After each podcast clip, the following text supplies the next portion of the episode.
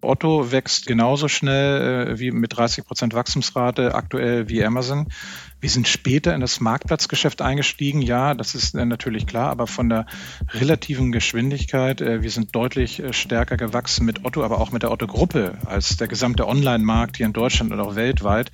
Das heißt, wir gewinnen Marktanteile. Hallo und herzlich willkommen zu einer neuen Ausgabe von Handelsblatt Disrupt dem Podcast über neue Ideen, Disruptionen und die Macher der digitalen Welt. Mein Name ist Larissa Holzki. Ich vertrete heute Sebastian Mattes und begrüße Sie ganz herzlich hier aus unserem Podcaststudio in Düsseldorf. Unser Gast heute ist der Chef der Otto Group, Alexander Birken. Mit ihm sprechen wir über die Zukunft des Handels nach Corona, über Einzelhandel versus Online, über innovative Ideen aus Asien, über Kulturwandel und Nachhaltigkeit und darüber, wie ein deutsches Unternehmen Amazon die Stirn bietet, zumindest hierzulande. Das heißeste Thema in der Otto-Welt ist allerdings gerade About You. Der Online-Händler wurde als Tochtergesellschaft von Otto gegründet und will jetzt an die Börse gehen. Er hofft auf eine Bewertung von rund 4 Milliarden Euro. Darüber sprechen wir und darüber, wie das alles in die Transformation des Konzerns passt. Erst vor drei Jahren wurde der letzte Otto-Katalog verschickt. Inzwischen hat Alexander Birken den Konzern zu einem Leuchtturm in Sachen Wandel gemacht. Und damit geht es auch gleich los. Sebastian Mattes im Gespräch mit Alexander Birken. Nach einer kurzen Unterbrechung geht es gleich weiter. Bleiben Sie dran. Wie geht es weiter mit der Europäischen Union? Präsidentschaftswahlen in den USA, EU-Parlamentswahlen, geopolitische Krisen und wirtschaftliche Schwierigkeiten. Wir suchen Lösungen für diese Herausforderungen. Am 19. und 20. März auf der digitalen Europakonferenz von Handelsblatt, Die Zeit, Tagesspiegel und Wirtschaftswoche. Über die Zukunft Europas sprechen wir mit Bundeskanzler Olaf Scholz, Wirtschaftsminister Robert Habeck und vielen mehr. Kostenlose Anmeldung unter europe20xx.de. Hallo Alexander Birken. Ja, hallo Sebastian Mattes. Sie sind ja seit 30 Jahren bei Otto. Haben Sie eigentlich den Absprung nicht rechtzeitig geschafft? Immerhin sind Sie ja in einem Feld unterwegs, das zunehmend von Amazon dominiert wird. Also ich glaube, die 30 Jahre sprechen genau eine andere Sprache. Sie sagen deutlich, hier sind immer so viele super spannende Aufgaben zu erledigen und zu gestalten, dass ich äh, nie das Interesse hatte, tatsächlich die Gruppe zu verlassen. Und ähm, ich glaube, ich werde es auch nicht mehr tun. Das Spannendste dürfte doch im Moment der angekündigte Börsengang von About You sein, oder? Ja, mit Sicherheit. Ähm, etwas ganz, ganz Großartiges. Wir haben ja gemeinsam mit dem Management von About You und den, den Shareholdern in den vergangenen Jahren About You hervorragend äh, weiterentwickelt. Ähm, und, und, wir freuen uns, äh, dass wir jetzt den nächsten Schritt äh, gehen werden und mit dem Börsengang tatsächlich dann wiederum vom Kapitalmarkt nochmal so viel Geld einsammeln, dass die Reise nach vorne weitergehen kann. About You ist jetzt seit sieben Jahren bei der Otto Group. Über den CEO Tarek Müller und die Geschichte des Unternehmens sprechen wir später im Podcast noch. Aber was bedeutet der Börsengang für die Otto Group und für die Familie Otto selbst? Angestrebt ist ja eine Bewertung von, Sie haben den Kapitalmarkt gerade erwähnt, von rund vier Milliarden Euro. Otto hält 53 Prozent der Anteile. Also ein ziemlich guter Deal, oder? Also wir haben jetzt ja den Ausgabekurs, äh, die Bandbreite definiert, die zwischen 21 und 26 Euro liegt. Und das entspricht dann einer Marktkapitalisierung von 3,6 bis 4,4 Milliarden Euro. Und äh, das ist, um Ihre Worte zu benutzen, ja, es ist ein hervorragender Deal, weil wir damit das Wachstum, was wir auch in den letzten Jahren bei About You gezeigt haben, auch ungebremst und sogar noch verstärkt fortsetzen können, weil wir entsprechende Finanzmittel dafür haben. About You ist seit drei Jahren auch ein Unicorn, wird immer mehr zu einem ernstzunehmenden Konkurrenten für Zalando und andere große internationale Online-Händler. Welches Signal sendet denn dieser geplante Börsengang jetzt in Richtung Handel für Sie? Sie werden mehr Cash haben, aber was bedeutet das für den Online- und natürlich auch für den stationären Handel?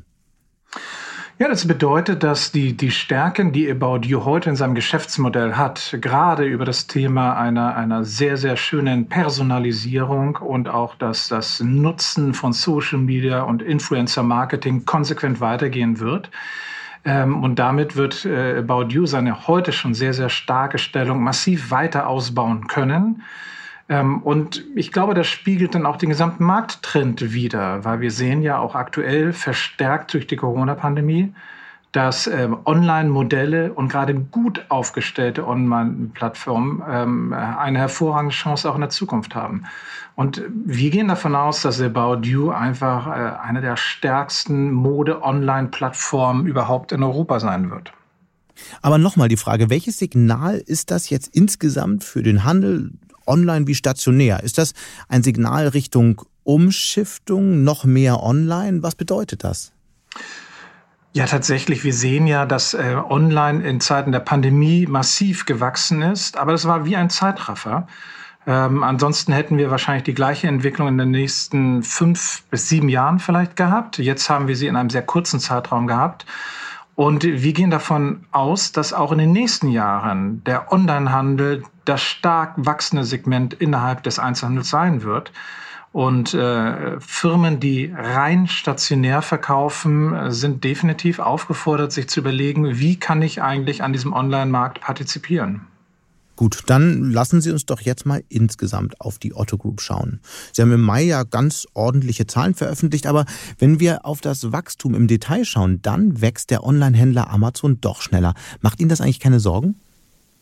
Ja, das muss ich an dieser Stelle korrigieren. Also Otto wächst äh, genauso schnell äh, wie mit 30 Prozent Wachstumsrate aktuell wie Amazon. Wir sind später in das Marktplatzgeschäft eingestiegen. Mhm. Ja, das ist äh, natürlich klar, aber von der relativen Geschwindigkeit, äh, wir sind deutlich äh, stärker gewachsen mit Otto, aber auch mit der Otto-Gruppe als der gesamte Online-Markt hier in Deutschland und auch weltweit. Das heißt, wir gewinnen Marktanteile. Und ich glaube, wir haben eine gute Position und ähm, die Otto Group ist ja nicht nur Otto, ja, da gehören ja auch noch andere Firmen mhm. dazu, mit denen wir auch große Wachstumssteigerungen erreicht haben. Ähm, insofern, nee, ich glaube, wir haben eine ganze Menge Sachen in den letzten Jahren sehr, sehr richtig gemacht. Meine Zahlen bezogen sich auf das vergangene Geschäftsjahr. Da war äh, das Wachstum bei Ihnen ja ein bisschen langsamer als bei Amazon. Das ist auch gerückt. Wir haben auch jetzt ja quasi mit Start des gerade abgelaufenen Geschäftsjahres mhm. äh, den ganzen Marktplatz eröffnet und äh, tatsächlich Vollgas gegeben. Mhm. Und mit 30 Prozent Umsatzwachstum muss man sagen, müssen wir uns, glaube ich, nicht verstecken.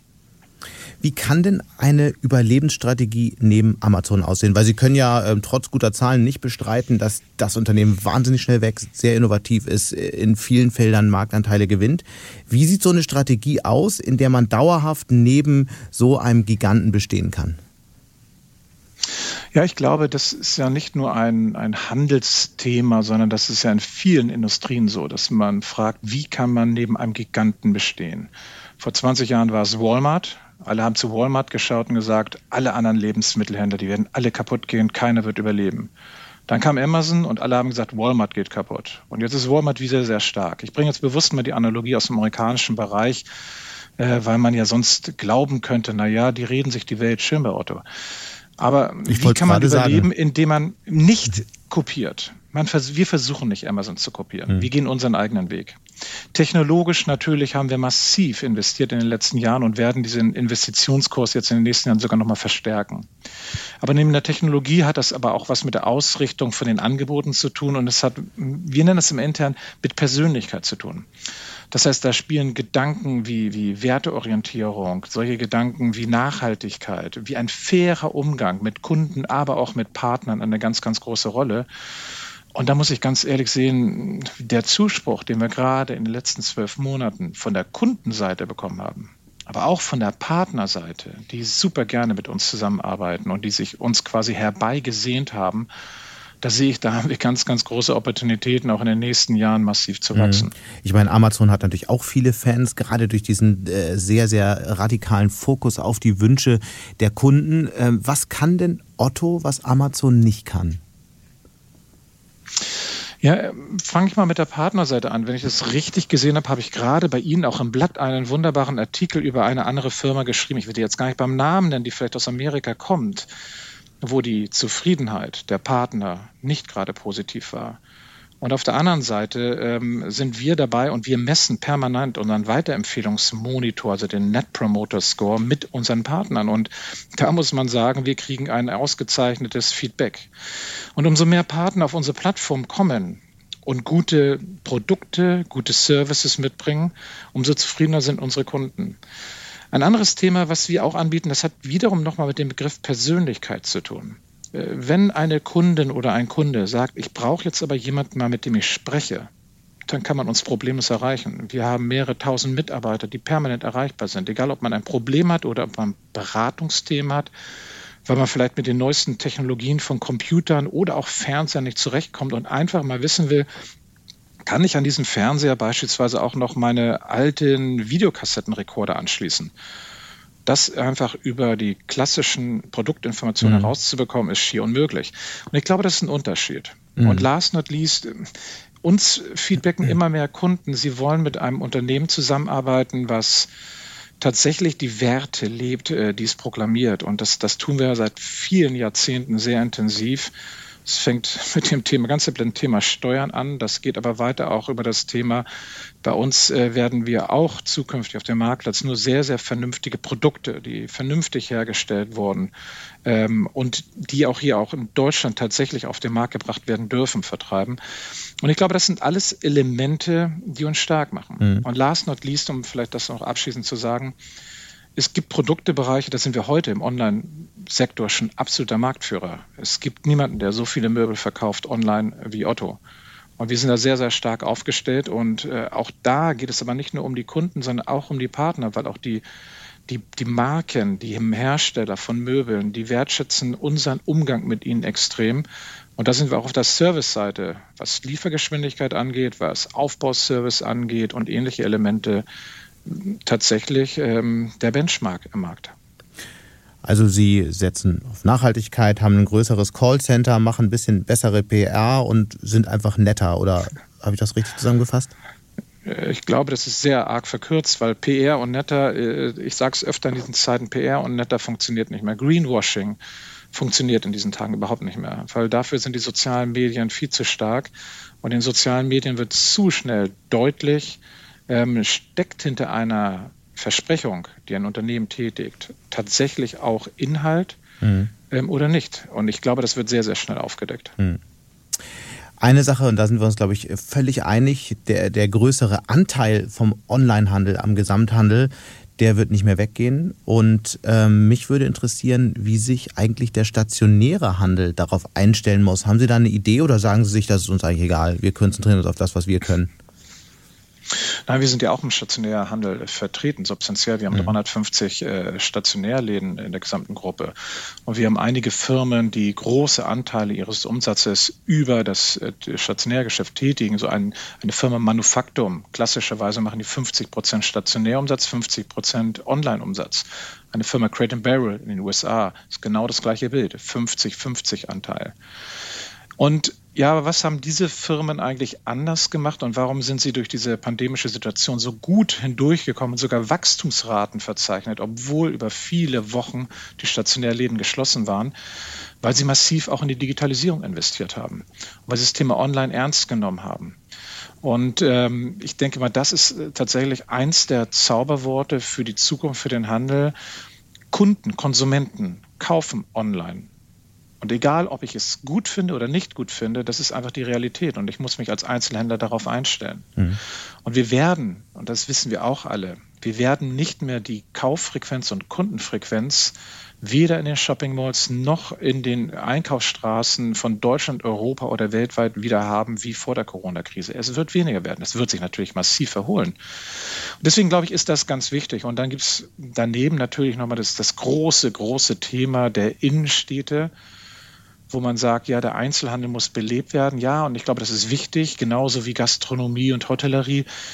Aber genauso wichtig ist, dass wir tatsächlich es schaffen, die, die Innenstädte wieder attraktiv zu gestalten, weil für viele Familien gibt es faktisch keinen Grund mehr, in die Stadt zu fahren. Ja, das ist ja, die Forderung ist ja nicht ganz neu und ich würde das hundertprozentig unterschreiben. Aber was heißt das konkret? Wie könnte das aussehen? Wie würde eine attraktivere oder wie würde eine Innenstadt wieder attraktiver werden? Ich glaube, man muss Erlebniswelten schaffen, Erlebniswelten für unterschiedliche Zielgruppen, beispielsweise für Familien. Warum Familien? Weil wenn es für Familien interessant ist, dann, dann, dann ist auch mal die Tante dabei, die Oma dabei, da sind die kleinen Kinder da, die es als etwas Positives erleben. Ähm, und das sind Themen, ähm, erlebnisorientiert. Ich bringe mal ein typisches Hamburger Beispiel. Es wäre ideal, wenn das Miniaturwunderland, einer der größten Tourismusmagneten, halt nicht in der Hafen City wäre, sondern in der City. Nehmen wir zum Beispiel Einkaufszentren. Einkaufszentren schaffen einen Mix, einen Mix mit unterschiedlichen Stationäranbietern.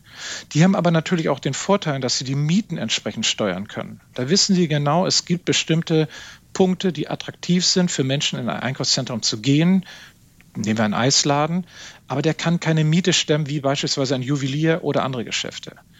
Und ich glaube, dieses Paradigma muss in Städten durchbrochen werden. Wenn das nicht durchbrochen wird, werden wir eine weitere Verödung in den Innenstädten erleben. Und da ist auch den Investoren und den Vermietern nicht geholfen, weil damit sägen sie an ihrem eigenen Ast. Das heißt, da braucht man Lösungsansätze, ähm, um die attraktiven Elemente auch in die Innenstadt zu bekommen.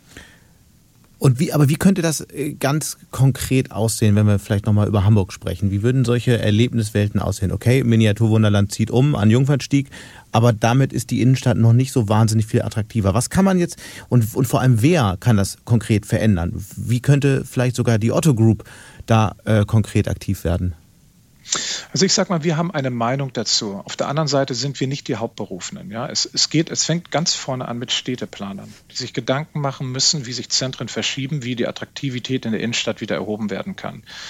Dann müssten sich aus meiner Sicht genau alle Interessensvertreter, die in der Innenstadt im Augenblick Geschäft betreiben, egal ob sie aus dem Einzelhandel, aus der Gastronomie kommen ähm, oder auch aus anderen Bereichen kommen, die müssen sich zusammensetzen und überlegen, wie können sie das gemeinsam gestalten.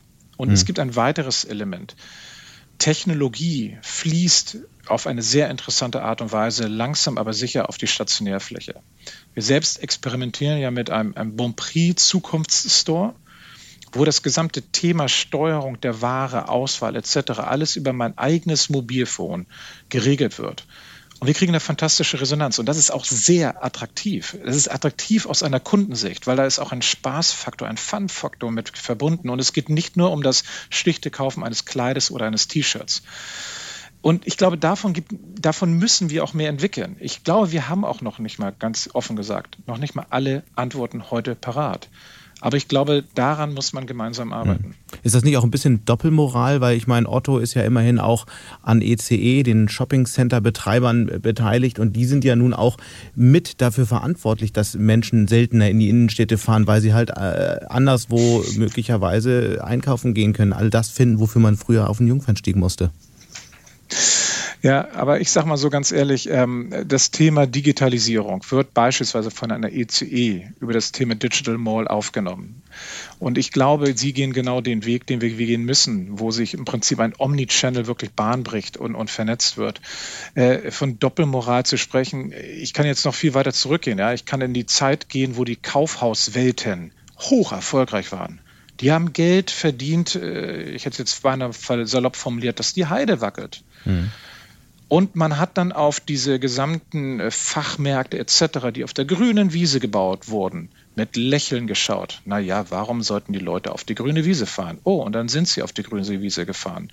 Und dann kamen die Shopping Malls und dann kam das Online-Geschäft. Ich glaube nochmal, es geht um eine andere Haltung, die wir alle haben müssen. Und zwar die Haltung lautet, wo verändert sich Konsumentenverhalten geprägt durch Technologisierung? Hm. Und ich glaube, dem müssen wir folgen. Natürlich, ich sage mal, in den 60er, 70er, 80er Jahren, als es dann anfing mit den Shopping Malls, war es nicht das Thema Technologisierung. Damals war es das Thema Mobilisierung. Die Leute hatten auf einmal alle ihren eigenen Pkw, den sie in den 50er, 60er Jahren nicht hatten und sind deswegen in die Shopping Malls gefahren. Und nochmal, ich glaube, wir müssen, wir müssen aus einem Opferdenken da rauskommen es geht nicht um Opferdasein, es geht darum, dass wir Zukunft gestalten. Und die Frage, wie können wir progressiv, offen, innovativ Themen aufnehmen, um hier Lösungen zu schaffen. Mhm. Genau, deswegen wollen wir auch äh, schauen, wie man die Innenstädte gestalten kann. Interessanter Gedanke auf jeden Fall. Aber weil Sie das Thema Technik ansprachen, es ist ja der, der gesamte Bereich E-Commerce ist ja in einem riesen, riesigen Umschwung und ich würde gerne mal ein Stück weit in die Zukunft schauen. Was sind denn jetzt so die, äh, die wichtigsten ähm, technologischen Treiber, wie, die den E-Commerce weiter verändern werden, wenn wir vielleicht so zwei, drei, vier Jahre in die Zukunft schauen? Wie, wie werden Menschen dann einkaufen? Was sind die wichtigsten Technologien im Moment, die man im Auge behalten sollte dafür? Vielleicht fange ich erstmal mit einer ganz lapidaren Aussage an, ähm, die gar nicht so High-End-Technologie getrieben ist. Das Internet und das Shopping, das E-Commerce-Shopping wird sich einfach massiv fortsetzen. Und ich glaube, alle, die in diesem Handelssektor unterwegs sind, sind aufgefordert, sich Gedanken dazu zu machen, wie kann ich daran partizipieren. Sagen Sie mal in Zahlen, ähm, was heißt das ungefähr? Das ist ja sehr, sehr unterschiedlich. Also da muss man dann in die unterschiedlichen Kategoriebereiche reingehen. Wir, wir, haben ja Themen wie Lebensmittel, die noch sehr, sehr klein sind. Wir sehen, dass wir im Textilbereich jetzt Quoten haben, um die 30 Prozent mittlerweile mhm. im Online-Geschäft. Äh, und das ist dann wie je nach Kategorie nochmal unterschiedlich. Aber die Reise geht weiter. Ähm, und nochmal, da müssen wir schauen, wie kann man das nach vorne gestalten. Und ich glaube, das ist übrigens der mega, mega, mega Trend. Der wird alles andere überstrahlen. Technologische Thematiken, ja, da ist, da sind Elemente wie Social Commerce, die jetzt hier ähm, im Augenblick in Deutschland, in Europa noch sehr, sehr klein sind. Quasi ein Live-Shopping, wo ich, wo ich Elemente einer, eines Präsenzverkaufes auf einmal über die Digitalisierung spiele. Ähm, in Amerika, äh, schon in Amerika, sage ich schon, in China äh, sehen wir diese Beispiele. Sie sind da am Laufen und sie florieren. Und sie werden auch stärker hier mit reinkommen. Das Thema Gamification wird nach vorne eine größere Rolle spielen. Gamification findet überall im Augenblick statt. Es sind noch sehr kleine Thematiken. Wir sehen, dass das, das gesamte, der gesamte Einfluss von Social Media immer größer wird und Social Media halt nicht nur irgendwie eine Kaufanbahnung ist, sondern in den kon konkreten Kaufprozess reinstartet. Ähm, und so gibt es verschiedene Elemente, vielleicht last not least, irgendwann, und da kann ich keine Prognose abgeben, wird das Thema Augmented Reality eine noch größere Rolle spielen. Mhm. Ich, wollte gerade danach fragen, äh, erzählen ja. Sie mal dieses irgendwann, ich schätze mal so, das wird so in drei, vier, fünf Jahren sein. Wie wird es dann aus Ihrer Sicht aussehen? Ich, ich, äh, ich würde tatsächlich ähm, nicht, nicht dagegen wetten. Ich würde nicht dagegen wetten, mhm. weil ähm, ganz Ja gut, ehrlich, bei Apple presst das die Technik jetzt in den Markt, andere kommen, kommen nach, also da wird viel passieren. Google, Apple will da ganz viel machen. Äh, wir werden wahrscheinlich dann auch nochmal andere Formen haben, die sich vielleicht auch irgendwann von, von unserem Mobile Phone loslösen und mhm. nochmal andere technische Möglichkeiten. Das, es wird kommen. Warum bin ich mit dem Zeitkorridor so zurückhaltend? Ähm, wir sind vor zwei Jahren mit Applikationen gestartet. Wir haben eine Otto-App entwickelt, wir haben gleichzeitig in Amerika bei Create Barrel eine App entwickelt, wo man Möbel in das eigene Wohnzimmer, wo man ja. die Kamera einschaltet, das Wohnzimmer äh, mit, mit in der Kamera hat und dann kann ich im Prinzip mit, mit dem Fingerwisch unterschiedliche Produkte reinschieben. Ich kann die Farben ändern, ich kann die Produkte drehen etc. Es hilft natürlich, weil es ein wunderbares Visualisierungsinstrument ist, dass Menschen besser verstehen können, wie wirkt eigentlich ein Möbelstück bei mir zu Hause, weil machen wir uns nichts vor, das, das fällt uns allen nicht sehr leicht. Es gibt ein paar begnadete Menschen, die können sich das vorstellen. Ich gehöre begrenzt dazu. Mhm. Ganz viele Leute haben ein Problem und das ist natürlich ein ganz, ganz schönes Instrument. Aber heute sind, ist das nicht eine Technologie, die sich schon durchgesetzt hat, wo die Menschen sagen, ich akzeptiere das. Aber gehen wir doch mal äh, dann auch nochmal zurück vor, vor, vor ungefähr zwölf Jahren, als das iPhone, nee, 15 Jahre ist mittlerweile, als das iPhone auf den Markt gekommen ist, äh, gab es ganz viele Stimmen, die gesagt haben, wer braucht ein iPhone? Ja? Und mit Aussagen. Ich glaube, das ist klar, aber das ist, das ist, glaube ich, logisch. Sie wissen, aber was ich meine. Aber nee, irgendwann gibt es mhm. den technologischen Sprung. Und ich glaube, der technologische Sprung wird irgendwann kommen. Aber ich, ich habe leider keine Crystal Ball, um zu sagen, wann der kommen wird. Aber ich glaube, Augmented Reality wird definitiv auch ein Treiber sein für die Digitalisierung. Mhm. Sie haben ja auch mit anderen technologischen Innovationen experimentiert. Sie haben eine eigene Payment-Lösung gebaut. Wie läuft das eigentlich? Können Sie da ein bisschen Zahlen nennen und, und vielleicht auch teilen, wie das genutzt wird? Also wir sind noch dabei, die aufzubauen, weil das Thema ist, es hat ja zwei große Anstrengungen, will ich mal sagen. Auf der einen Seite eine technologische, die meistern wir sehr, sehr gut. Und das zweite ist, äh, wir brauchen eine Bankenzulassung, der Prozess läuft, äh, weil das steht unter der Bankenaufsicht. Vielleicht nochmal kurz erläutert, warum benötigen wir auch nach vorne eine eigene Payment Solution? weil wir möchten allen Kunden, die bei otto.de kaufen, und zwar egal, ob sie äh, bei dem Händler Otto kaufen oder auf dem Marktplatz Otto kaufen, einen völlig reibungslosen Zahlungsverkehr ermöglichen. Das heißt, wenn ich auch ein Produkt in den Warenkorb lege, was von Otto stammt, das andere stammt von irgendeinem anderen Händler, dass ich im Checkout-Prozess dann eine Zahlungsart anklicke, sei es Rechnungskauf oder irgendwas anderes, und die auswählen kann. Das dürfen wir heute nicht, weil das im Augenblick zwei rechtlich getrennte Vorgänge sind. Und die werden wir über eine Payment Solution zusammenführen. Und natürlich äh, kann so eine Payment Solution nach vorne in der Zukunft auch nochmal weitere Potenziale auch in der Marktbearbeitung mit sich bringen.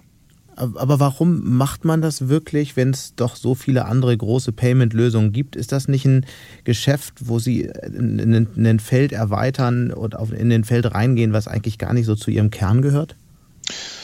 Äh, es ist eigentlich ganz einfach. In dem Augenblick, wenn ich den Kunden bei mir habe, der Kunde kauft bei mir ein, und hat den gesamten Checkout-Prozess bei mir.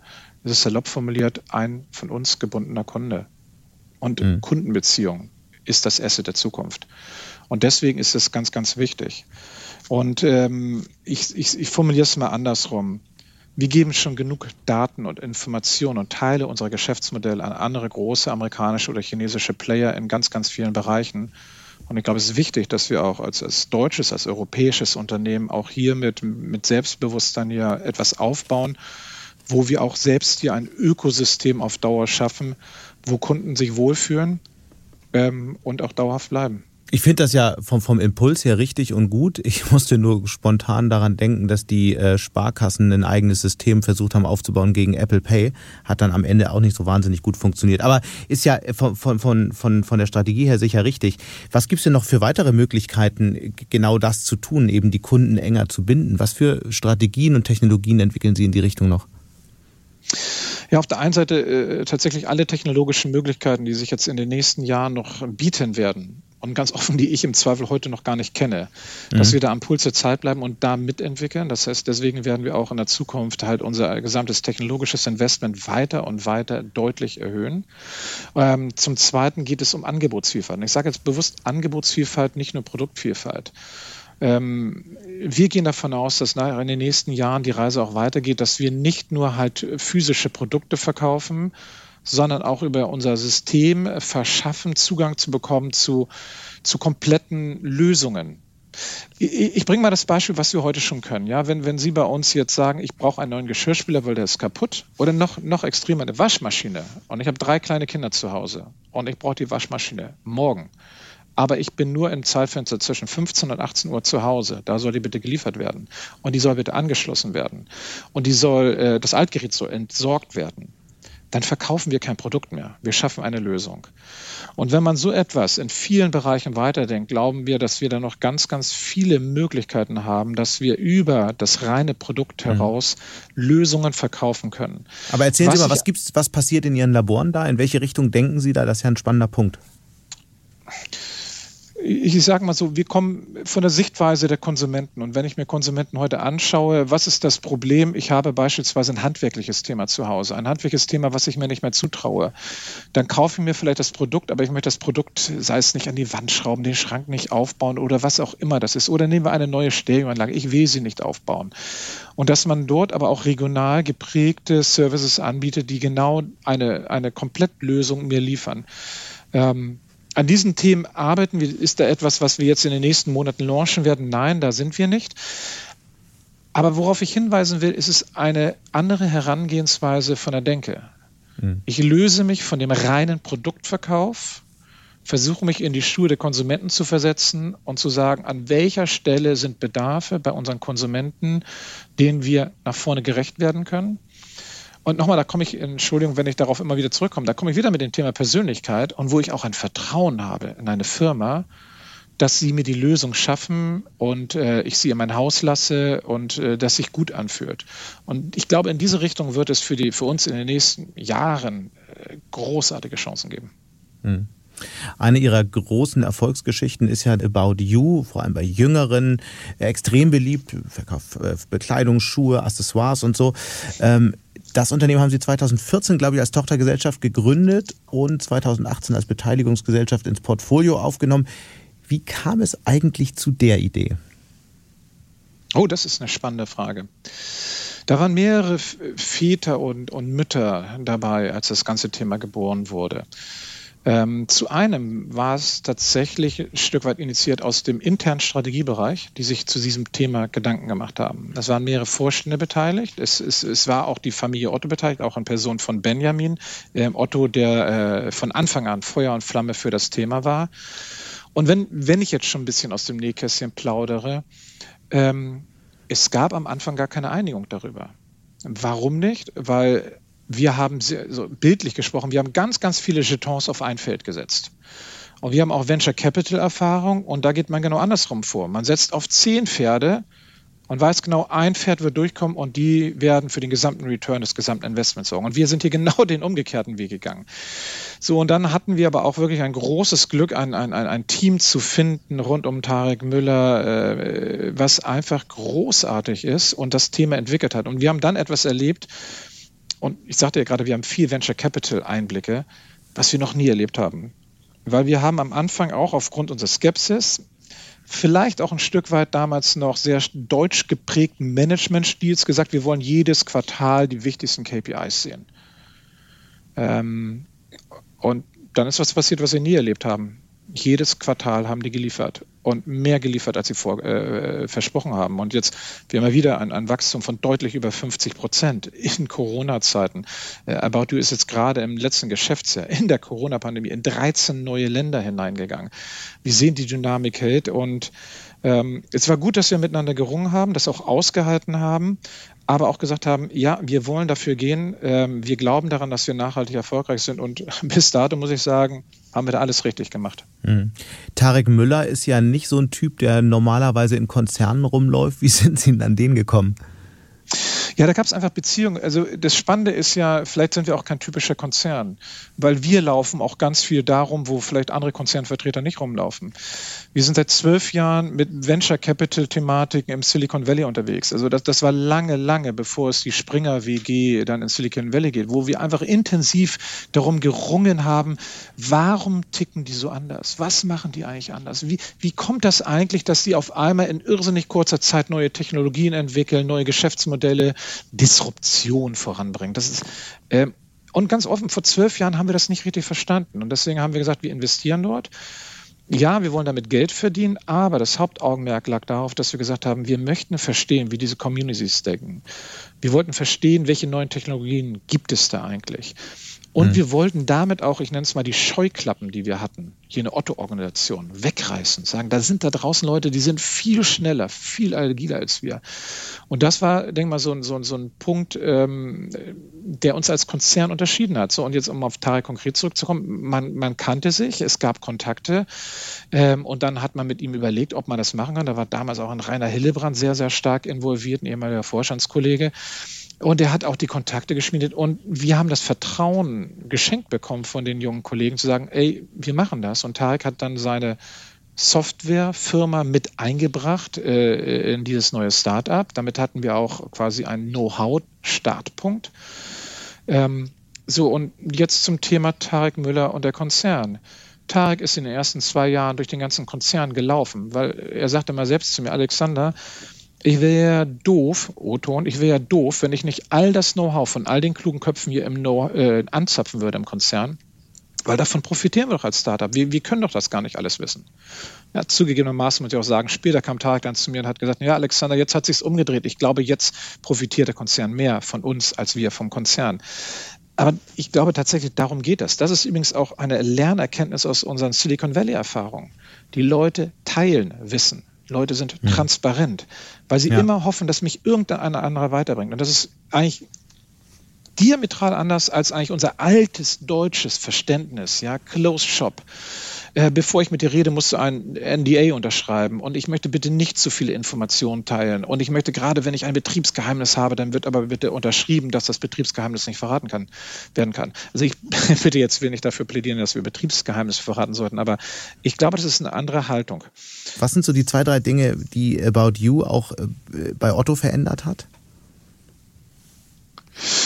Es sind, ach, das sind wahrscheinlich sogar noch mehr Sachen. Also in einer unsortierten Reihenfolge. About You denkt unverschämt groß. Und das ist stimulierend in einer Gruppe. Wo man sonst Tun Sie ja auch, Sie glauben, gegen Amazon bestehen zu können. Ja, absolut. Ja, das ist ja, das ist die, die erste Übung. Das schaffen wir. Ich glaube, wir können noch viel mehr schaffen. Ähm, also groß denken, mutig in Themen reingehen, wirklich Mut beweisen, aber dann auch irrsinnig schnell reagieren, wenn man etwas Mutiges gestartet hat und es funktioniert nicht. Es wird vom Konsumenten nicht angenommen oder man, und man hat nicht die Fähigkeiten dazu oder, oder, oder, dann auch zu sagen, nein, und dann stoppen wir damit. Ich glaube, das ist ein, ein ganz, ganz, ganz wichtiges Thema. Das zweite ist, äh, About You ist vom Tag eins an extrem KPI getrieben gewesen. Das sind wir irgendwie in der Otto-Gruppe auch. Aber in der Konsequenz muss man wirklich sagen, ist About You vorbildlich das gesamte Thema, wie baue ich heutzutage in, in der digitalen Welt ein Marketing auf? Das ist Benchmark was About You da macht. Und zwar wirklich aber auch, also nicht nur in Europa, da kann ich auch nach Amerika schauen, das ist wirklich Benchmark. Es gibt kaum jemanden, der über Social Media so intelligent, auch mit so begrenzten Mitteln in der Lage war, ein Brand so schön zu entwickeln. Und das sind alles Elemente, ähm, hm, okay. von denen wir auch hm. in der Gruppe gelernt haben. War die Entscheidung für About You eigentlich die riskanteste Entscheidung, die Sie je in Ihrem Leben mitgetroffen haben? Nein, das würde ich nicht sagen. Nein, warum Was war die riskanteste Entscheidung? Ja, ich wusste, dass jetzt diese Frage folgt. Es, es, es gab einige riskante Entscheidungen. Also ich selbst habe mal mit das Russland-Geschäft zu einem Thema aufgebaut, wo, oder Zeitpunkt aufgebaut, wo, wo es nichts gab ja, ähm, in Russland. Dann haben wir es aufgemacht, waren super erfolgreich, aber mussten dann auch mit der Krim-Annexion hat im Prinzip sich sehr, sehr viel da vaporisiert und es war super schwierig, dann noch Geschäft zu betreiben, was es bei uns nur noch sehr, sehr niederschwellig betrieben wird. So, so ein, ein, ein Thema. Ich glaube, grundsätzlich sind große Akquisitionen auch immer sehr mutig. Ja, als wir vor 20 Jahren Crate Berry gekauft haben, war, war das eine mutige Entscheidung, weil alle reden gerne, alle, alle Management-Ebenen reden gerne von Akquisitionen, weil man schmückt sich auch gerne mit Akquisitionen mhm. Und man redet über die Synergien. Und dann schaut man fünf Jahre später nüchtern nach den Synergien und ist des oft Öfteren wirklich enttäuscht im wahrsten Sinne des mhm. Wortes. Insofern ist das, ähm, und About You, ich sage mal, für den Fall, es hätte nicht funktioniert, hätte man sehr rechtzeitig auch dann noch die Notbremse ziehen können. Insofern ist es nicht äh, kein, kein Risiko. Und äh, wenn ich mir jetzt heute auch nochmal About You anschaue, in wie vielen Ländern sie tätig sind, dass sie neben dem gesamten Warengeschäft angefangen haben, auch das gesamte Thema Technologie, Software auch mit in die Vermarktung zu bringen, wo sie einfach auch äh, exzeptionell gut unterwegs sind, ein zweites Standbein aufbauen. Auch damit wird quasi Risiko nach vorne wieder mitigiert und, und, und kleiner gemacht, weil ich mhm. auf mehreren Standbeinen zukünftig stehe. Mhm. Lassen Sie uns über Transformation sprechen. Otto hat ja bereits selbst eine tiefgreifende Transformation durchgemacht. Vor ein paar Jahren haben sie noch dicke Kataloge gedruckt und verschickt. Das funktioniert nicht, also so eine Transformation funktioniert nicht ohne einen großen Kulturwandel. Und dazu, zu diesem Thema, haben sie schon vor ein paar Jahren Folgendes gesagt. Wir sind komplett planlos in den Kulturwandel gegangen. Weil wir haben gesagt, wir wissen, um welche Themen es geht, aber wir bilden uns im Vorstand nicht ein, alle Antworten zu geben. Ich würde gerne noch mal einen Schritt zurückgehen vor diesen Kulturwandel. Was war der Moment, in dem Ihnen im Unternehmen klar wurde, so wie bisher wie in der Vergangenheit können wir jetzt nicht weitermachen. Wir müssen uns radikal verändern. Gab es da einen Tag, eine Stunde, einen Blick auf Zahlen, wo Ihnen das klar wurde? Äh, ich glaube, es ist natürlich ein, ein Stück weit ein schleichender Prozess gewesen. Ich setze nochmal an bei dem Thema, was haben wir über, eigentlich über das Thema Venture Capital gelernt? Sehr viel. Wir haben aber gemerkt, dass dieses, dieses Verständnis, wie andere Märkte, wie andere Geschäftsmodelle ticken, wie Disruption tatsächlich stattfindet, ähm, war in den Köpfen einiger Menschen. Und trotzdem, hart ausgedrückt, gab es die Silos. Das Konkurrenzdenken zwischen den einzelnen Firmen innerhalb der Otto-Gruppe Führungsmodelle, äh, die so aussahen, dass bitte alle Informationen immer über den Chef laufen müssen und äh, jede Entscheidung erst recht und dann aber auch akribisch nachverfolgt wird. Das war immer noch da in der Autogruppe, obwohl wir an vielen Stellen genau die Erkenntnis hatten, nee, es geht so nicht. Aber das war keine Breitenbewegung. Und tatsächlich, ähm, Sie haben ja gerade den Einspieler gehabt, ich stehe genau noch zu diesen Worten. Wir haben vor fünfeinhalb Jahren, und ich muss jetzt, ich, entweder es war der vierte oder fünfte Dezember vor fünfeinhalb Jahren, sind wir in den Kulturwandel gestartet. Und wir haben etwas gemacht, äh, was, was A aus dem Vorstand kam, äh, wo ich auch sagen würde, glaube ich, im Vorstand gab es Leute, die gesagt haben, wir brauchen auch einen großen Kulturwandel. Andere haben gesagt, ja, wir brauchen einen Kulturwandel, aber bitte mit Maß. Und Sie? Was Und haben wir, Sie gesagt? Ja, ich würde sagen, ich war, ich war schon im oberen Drittel, aber ich war auch nicht der Vorvorreiter, muss ich ganz ehrlich sagen, wenn ich, wenn ich offen und ehrlich bin. So, und da gab es aber spannenderweise zwei Menschen, und zwar zwei Shareholder, Benjamin Otto, Michael Otto, die ganz klar sagten, ihr braucht den Kulturwandel. Und das war spannend. Auch zu dem Zeitpunkt war auch Michael Otto schon über 70 Jahre. Und hat gesagt, wir brauchen Kulturwandel. Damit, wo wir mit erfolgreich waren, das war zu unserer Zeit gut und richtig. Auch die Führungsprinzipien und viele andere Prinzipien, aber wir brauchen neue. Mhm. Und Benjamin war eigentlich von Stunde Null an, wo er mit der Otto-Gruppe zusammengearbeitet hat oder in der Otto-Gruppe in irgendeiner Form Einfluss genommen hat, immer ein Verfechter von einem Kulturwandel. So, und jetzt muss man sehen, ähm, wir haben wirklich wie die Blinden von der Farbe gesprochen. Wir haben gesagt, wir müssen agiler werden, wir müssen flexibler werden, wir müssen zusammenarbeiten. Wir haben so viel Kraft in der Gruppe, die wir nicht wirklich leveragen, die wir nicht nutzen. Es gab wirklich Themenbereiche, die konnten wir sauber definieren. Aber wir hatten keine Lösung, wie wir das vorantreiben wollen. Wir hatten uns damals mit ganz vielen Beratern, da gab es viele, die alle gesagt haben, wir machen das. Ja, das, das ich glaube, das königslichste Angebot, was wir bekommen haben, war von einem Berater, der uns gesagt hat, gebt mir eine Million Euro und ich wandle die Kultur in eurem Unternehmen innerhalb von zwölf Monaten. Ja, wir haben keine Gespräche mehr mit den Herren geführt weil Kulturwandel muss aus der Organisation kommen. Und es fängt genau damit an, dass man loslässt. Und wir haben damals äh, auf der einen Seite klassisch, aber im Inhalt völlig unklassisch Top-Down und Bottom-Up angefangen. Top-Down, wir haben uns mit dem Vorstand miteinander beschäftigt. Und so verkürzt, ich will das jetzt nicht zu lange ausführen, weil das habe ich schon auch an vielen Stellen gesagt, es war eigentlich wie eine Ehetherapie oder Paartherapie. Warum? Wir haben mit dem Vorstand jeden Monat einen Tag miteinander verbracht und daran gearbeitet, wie müssen wir eigentlich unsere Kultur verändern. Und da gab es halt Höhepunkte und da gab es ganz tiefe, tiefe Tiefpunkte, die schmerzhaft waren. Und wo uns ähm, Professor Willi Schley, der uns damals moderierend äh, begleitet hat, coachend begleitet hat, uns den Spiegel vorgehalten hat. So, und dann sitzt Alexander Birken da in einer Runde und merkt auf einmal, ich höre gar nicht richtig zu. Ich will eigentlich nur mein Thema durchbringen. Ähm, Respekt zoll ich auch nur sehr begrenzt. Und das sind dann Punkte, die wirklich wehtun und demütig machen. Und dann merkt man auf einmal, nee, so kann es nicht weitergehen. Und dann fängt es an, bei einem wirklich der Groschen mal ganz tief zu fallen. Und so sind wir losgegangen und Bottom-up heißt einfach, wir haben sieben Workstreams definiert mit sieben Themen, wie zum Beispiel so ein Thema Geschwindigkeit, wie ein Thema Kollaboration und haben der Organisation weltweit gesagt, organisiert euch selbst, treibt das Thema voran. Egal, ob du Geschäftsführer bist, ob du Teamleiter bist, ob du Assistent bist, alles egal. Wer an dem Thema arbeiten will, kann sich einbringen.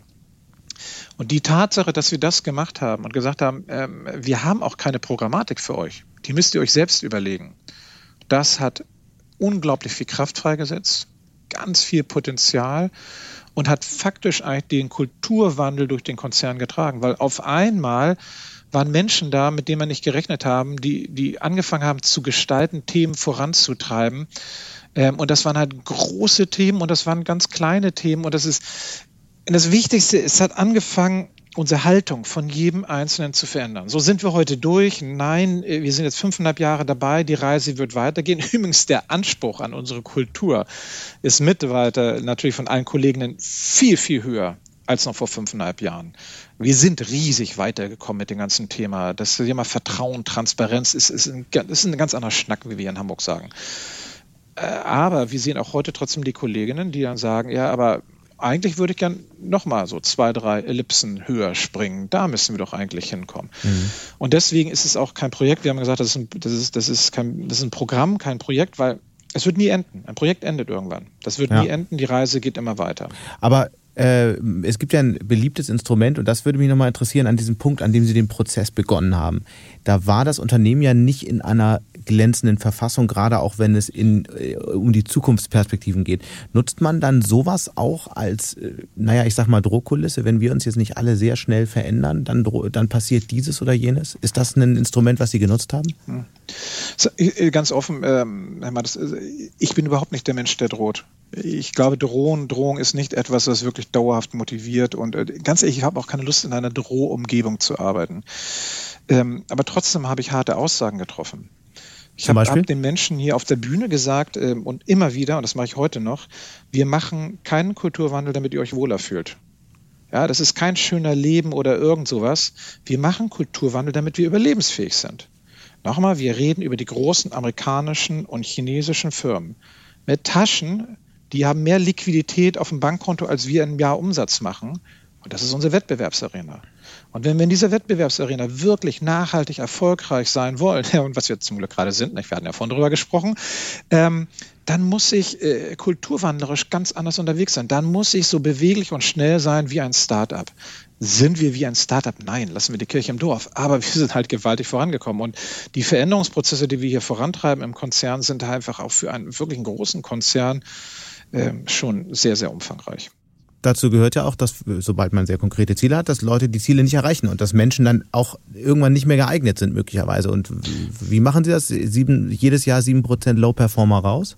Nein, solche Regeln haben wir nicht. Also ähm, entsprechen auch nicht komplett unserem, unserem, unserem Weltbild. Aber natürlich ja, Low Performer, na, wir, wir ticken da anders. Auf der anderen Seite möchte ich nicht den Eindruck bekommen, äh, wenn ich Low Performer bin, kann ich hier auf Dauer arbeiten. Nein, äh, wir trennen uns natürlich auch von Geschäftsführern oder auch, auch, auch anderen Menschen, wenn wir dauerhaft die Ziele nicht erreichen. Ähm, aber wir sind nicht das Unternehmen, was sagt, oh, ein Quartal ist schlecht gelaufen, sofort trennen, sofort die neue Person reinsetzen. Das machen wir nicht. Sondern man bekommt auch immer die Chance, nochmal vielleicht ein zweites oder auch ein drittes Mal, sich besser zu entwickeln, mehr Performance äh, an den Tag mhm. zu legen. Aber natürlich ist eine Performance-Orientierung, die sich in der Incentivierung, aber auch überhaupt in der Daseinsberechtigung in der Otto-Gruppe widerspiegelt, auch ein Teil unserer Kultur. Es geht aber darum, dass ich meinen Respekt nicht bekomme, weil ich eine Rolle als beispielsweise CEO habe, eine Funktion und deswegen äh, respektieren mich die Menschen, sondern durch mein Handeln, durch mein Tun, wie ich mit Menschen kommuniziere, wie ich mit Menschen umgehe, dadurch möchte ich mir meinen Respekt erarbeiten. Und genauso hat dann vielleicht ein dualer Student, der eine tolle Idee hat und eine App machen will und der mich anspricht auf dem Flur und so in Realita geschehen und sagt zu mir, Alexander, ich habe eine ganz tolle Idee, aber ich weiß gar nicht, wo ich mich, an wen ich mich wenden soll, weil ich glaube, die Idee könnte man wirklich zum Fliegen bringen. Äh, dass ich diesen Menschen dann auch in dem Augenblick respektiere und sage, komm her, ich nehme das Thema mit, schreib mir mal eine Mail, schreib mir mal die Inhalte rauf und ich sehe mal zu, dass ich dich mit den richtigen Leuten in der Organisation zusammenbringe, dass du da mal pitchen kannst und mal gucken wie viel kannst, Prozent, mh, hm, Wie viel Prozent der, der, der, äh, älteren Mitarbeiter oder die länger dabei waren, haben denn den, das nicht geschafft und mussten im, im Laufe des Prozesses gehen? Ja, Ihre Frage impliziert ja schon, dass es das Problem bei den Älteren ist. Das teile ich ja nicht. Nee, ich meine bei den. Ich hab, okay. Nein, aber, aber nochmal, das ist mir mhm. wirklich wichtig. Das ist auch wirklich eine wichtige Botschaft für mich. Ich, es geht um die geistige Agilität. Es geht um Mindset. Sind Leute in, in der Lage, über ihre Haltung, über ihr Mindset wirklich mhm. nachzudenken, ehrlich nachzudenken? Und ich habe einige großartige Leute erlebt, die in den letzten zwei Jahren vor der Rente auf einmal sich komplett nochmal neu erfunden haben. Und ich habe einige 28-Jährige erlebt, wo ich sage, das ist ja schon stockern, ja. Nach einer kurzen Unterbrechung geht es gleich weiter. Bleiben Sie dran. Die Welt steht vor gewaltigen Herausforderungen. Zum einen die Energiewende voranzutreiben und gleichzeitig den Klimawandel einzudämmen. Und auch der Energieträger Wasserstoff gewinnt weltweit immer mehr an Bedeutung. Doch wie geht es weiter? Erfahren Sie mehr auf dem Handelsblatt Wasserstoffgipfel 2024 am 12. und 13. Juni in Essen. Infos unter handelsblatt-wasserstoffgipfel.de. Mit dem Vorteilscode Wasserstoff 2024 erhalten Sie einen Rabatt von 15% auf die Tickets. Ich würde gern zum Abschluss noch einmal kurz ein Stück weit in die Zukunft schauen, denn zu so einem ähm, Kulturwandel gehört ja auch eine Veränderung der Arbeitswelt und dann kam die Pandemie dazu. Zeichnen Sie doch mal ein Stück weit in die Zukunft, auf drei, vier, fünf, sechs Jahre. Wie wird sich aus Ihrer Sicht die Arbeitswelt im Hinblick auf Ihr Unternehmen verändern? Was sind da so die Trends oder werden die aktuellen Trends Richtung Homeoffice, Remote Work und so weiter überschätzt und ist es dann doch bald wieder alles beim Nein, Alten? Also das, das schließe ich komplett aus. Und, und warum schließe ich das aus? Und das ist jetzt eine ganz wichtige Unterscheidung und eine Wiegabelung aus meiner Sicht. Ich könnte jetzt als CEO sagen, ich möchte diese Chance nutzen und ein großes Kostenpotenzial erschließen. Das mache ich nicht. Warum mache ich das nicht, um es mal ganz deutlich zu sagen, weil ich kein Business Analyst irgendwie einen Gefallen tun muss, um irgendwie meinen Aktienkurs zu pushen. Ähm, das, was meine Erwartungshaltung ist und so wie wir es im Konzern besprochen haben. Wir möchten mit ganz vielen Kolleginnen innerhalb der Gruppe, aber auch außerhalb der Gruppe und auch beispielsweise mit dem Fraunhofer Institut darum ringen, wie sieht eigentlich die beste Verbindung zwischen einer Präsenzwelt und einer Mobilwelt in der Zukunft aus? Wir glauben, dass da ganz, ganz große Chancen sind.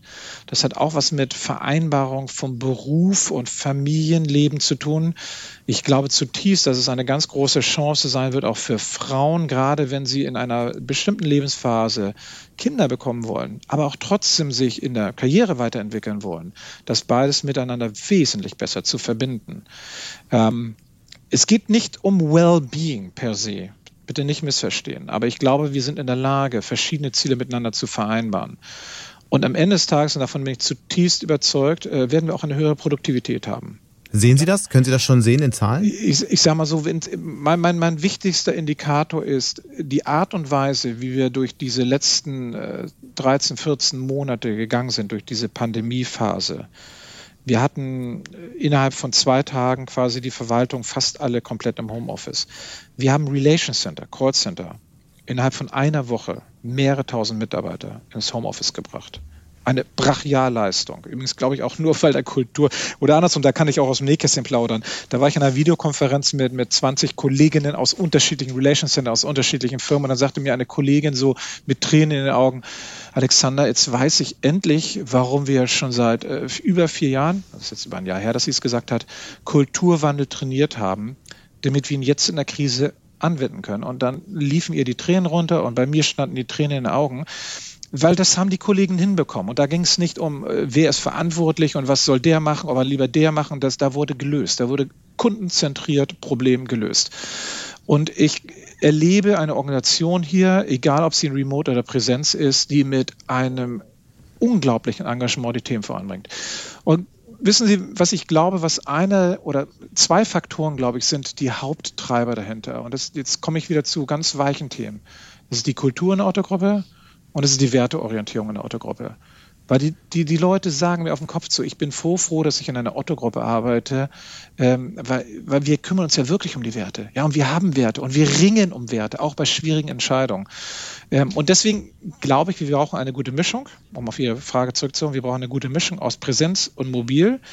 Ähm, und wir werden ein Modell haben, hm. mit dem wir wahrscheinlich irgendwie im Herbst in dieses Modell hineinstarten werden, auch mit bestimmten Regelungen. Wir brauchen Rahmenbedingungen. Aber wie ja, könnte glaube, das, brauchen, wie, weil genau da würde ich gerne mal nachfragen, weil das ist, das ist ja der Punkt, weil ähm, es gibt ja dann Menschen, die, die möglicherweise gar nicht mehr kommen wollen, weil die auch ein bisschen weiter weg wohnen und äh, wir wissen ja nun aus unterschiedlichsten Studien, dass ein Homeoffice auf Dauer auch ein echter ähm, ähm, wenigstens Kreativitätskiller sein kann, weil die Leute nicht mehr zusammenkommen, der Austausch schwieriger ist, weil Videokonferenzen viel geschäftsmäßiger sind. Also wie organisiert man dann so eine moderne, anders funktionierende Organisation? Also unser Stichwort nennt sich hier Activity Work, äh, äh, Activity-Based Working. Das heißt, es hängt von der Aufgabe, von der Situation ab, in welcher Form soll ich eigentlich arbeiten. Sie haben Kreativprozesse angesprochen. Kreativprozesse leiden unter Remote. Punkt. Das wissen wir alle. Wir mhm. wissen auch alle, dass, dass das größere Restrukturierungs-, Reorganisationsthemen, Organisationsentwicklungsthemen, sie gehen, wir praktizieren sie jetzt auch, auch remote. Ist das ideal? Nein, das ist nicht ideal. Es gibt aber auch viele andere Tätigkeiten, wo die Leute sagen, ich finde das so toll, ich kann hier ganz in Ruhe arbeiten im Homeoffice. Das heißt, es wird ja darum gehen, welche Rolle und Funktion soll ein Campus in der Zukunft haben.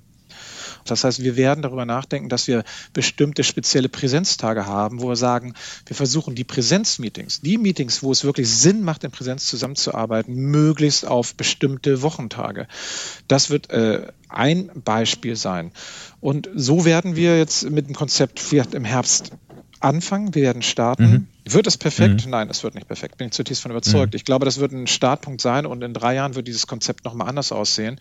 Wie hat sich eigentlich Ihr Tagesablauf verändert? Ihre Routinen, 4.15 Uhr aufstehen, dann Yoga und dann? Also jetzt höre ich, also ich empfinde gerade ein schlechtes Gewissen, was ich alles nicht mache um 4.15 Uhr. Nein, Scherz beiseite. Ähm, ganz ehrlich, das Erste, was einfach großartig ist, ähm, dass ich ähm, nicht mehr so viel Zeit im Flughäfen, Bahnhöfen und Hotels verbringe. Das ist großartig. Muss ich ganz ehrlich sagen, weil ich merke einfach, dass man da Zeit gewinnt. Äh, mein, mein Augenblick sieht mein Tag halt aus, glaube ich, wie bei den meisten anderen. Ich bin halt permanent in Videokonferenzen oder in Podcasts. Nein, das bin ich nicht so häufig. Aber ähm, egal, ob ich jetzt hier, ich bin meistens so ein oder zwei Tage die Woche hier im Office, ähm, aber auch da führe ich die meisten Gespräche per Videokonferenz durch oder ich mache es von zu Hause. So das jetzt gesagt, äh, hoffe ich, dass sich mein Alltag äh, dann tatsächlich irgendwann in dem Spätsommer doch gravierend ändert. Also ich, mich dürstet das danach, nach, nach Hongkong zu fliegen zu den Kollegen, die durch die ganze Supply Chain dort gebeutelt werden in den gesamten Sourcing-Märkten und mit denen wirklich auch Zeit zu verbringen, die Themen Team viel besser zu verstehen, weil das eine ist, ob ich mal eine, zwei Stunden hier in der Videokonferenz sitze oder ob ich vor Ort bin, ob man die Seitengespräche hat, weil auch dort beim Kaffee oder abends nochmal beim Bierchen erfährt man so viel Information und man merkt auch, wie es den Menschen gut oder nicht so gut geht. Es wird nachher, ich glaube, eine Mischung werden bei mir ähm, zwischen wieder mehr Reisen, wahrscheinlich nicht ganz so viel wie früher, aber wieder deutlich mehr, ähm, und äh, einer Mischung zwischen Präsenzmeetings und aber auch Homeoffice äh, oder Mobile Office, wie wir das nennen, und auch Präsenzmeetings.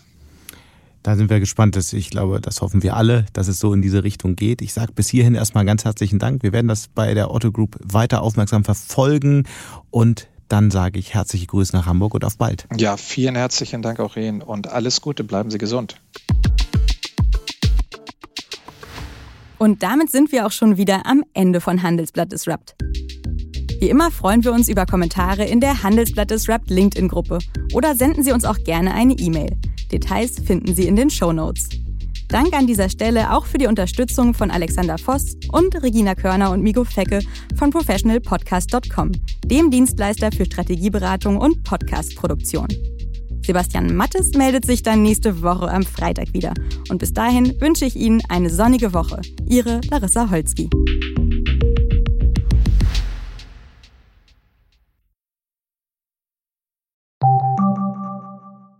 Fintech, Banken und Festival gehen nicht zusammen? Geht doch, und zwar in Berlin. Am 24. und 25. April 2024 öffnet die Messe Berlin ihre Türen für die FIBE, das neue Fintech-Festival Europas. Die FIBE richtet sich an das gesamte Fintech-Ökosystem, vom Startup über Investoren und klassische Banken bis hin zur Politik. Das Event möchte das gesamte Ökosystem zusammenbringen und eine Plattform zum Austausch bieten. Seien Sie dabei und sichern Sie sich jetzt mit dem Code FIBEPodcast 35% Rabatt auf Ihr Ticket. Weitere Informationen finden Sie unter fibe-berlin.com.